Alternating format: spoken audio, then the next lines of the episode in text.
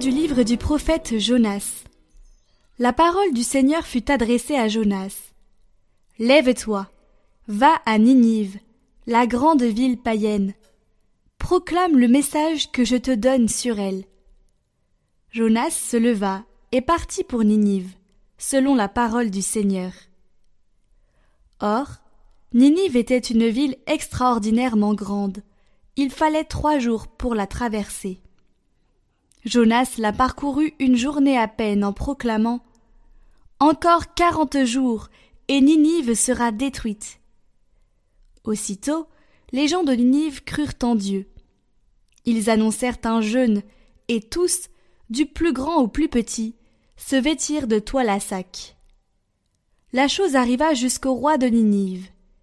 Il se leva de son trône, quitta son manteau, se couvrit d'une toile à sac, et s'assit sur la cendre. Puis il fit crier dans Ninive ce décret du roi et de ses grands. Hommes et bêtes, gros et petits bétail, ne goûteront à rien, ne mangeront pas et ne boiront pas. Hommes et bêtes, on se couvrira de toile à sac, on criera vers Dieu de toute sa force. Chacun se détournera de sa conduite mauvaise et de ses actes de violence. Qui sait si Dieu ne se ravisera pas et ne se repentira pas, s'il ne reviendra pas de l'ardeur de sa colère? Alors nous ne périrons pas. En voyant leur réaction et comment ils se détournaient de leur conduite mauvaise, Dieu renonça au châtiment dont il les avait menacés.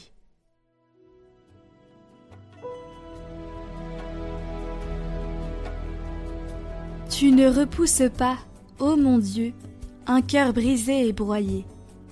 Pitié pour moi, mon Dieu, dans ton amour. Selon ta grande miséricorde, efface mon péché. Lave-moi tout entier de ma faute, purifie-moi de mon offense. Crée en moi un cœur pur, ô mon Dieu, renouvelle et raffermis au fond de moi mon esprit. Ne me chasse pas loin de ta face, ne me reprends pas ton Esprit Saint. Si j'offre un sacrifice, tu n'en veux pas. Tu n'acceptes pas d'holocauste. Le sacrifice qui plaît à Dieu, c'est un esprit brisé. Tu ne repousses pas, ô mon Dieu, un cœur brisé et broyé.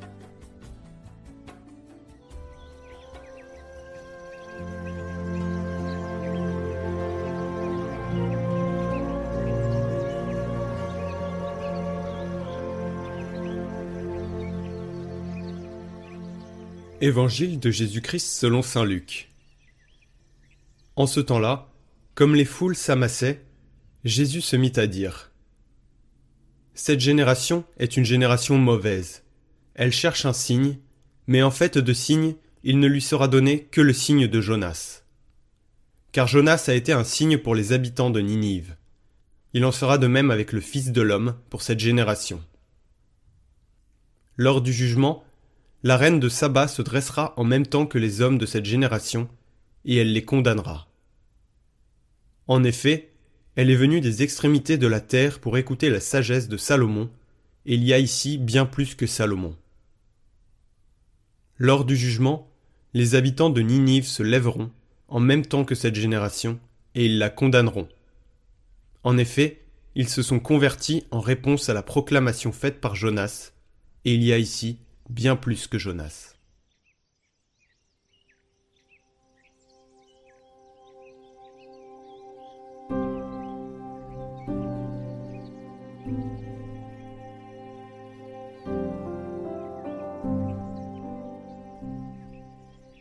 Ces docteurs de la loi ne comprenaient pas les signes du temps et demandaient un signe extraordinaire.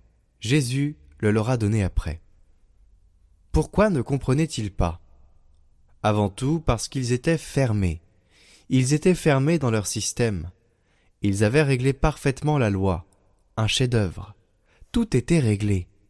Ils ne comprenaient pas que Dieu est le Dieu des surprises, que Dieu est toujours nouveau. Et ils ne comprenaient pas. Et ils se fermaient dans ce système réalisé avec beaucoup de bonne volonté, et ils demandaient à Jésus Mais donne un signe et ils ne comprenaient pas les nombreux signes que donnait Jésus, et qui indiquait que les temps étaient mûrs. La fermeture. Ensuite, ils avaient oublié qu'ils étaient un peuple en chemin, en chemin. Et quand on se met en chemin, quand quelqu'un est en chemin, il trouve toujours de nouvelles choses, des choses qu'il ne connaissait pas. Et cela doit nous faire penser. Moi, je suis attaché à mes affaires, à mes idées. Mais est-ce que je suis fermé?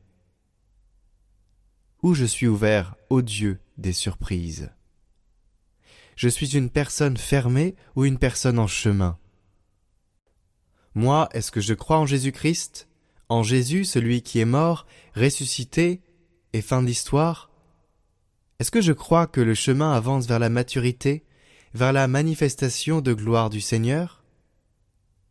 Est-ce que moi je suis capable de comprendre les signes des temps et être fidèle à la voix du Seigneur qui se manifeste en lui?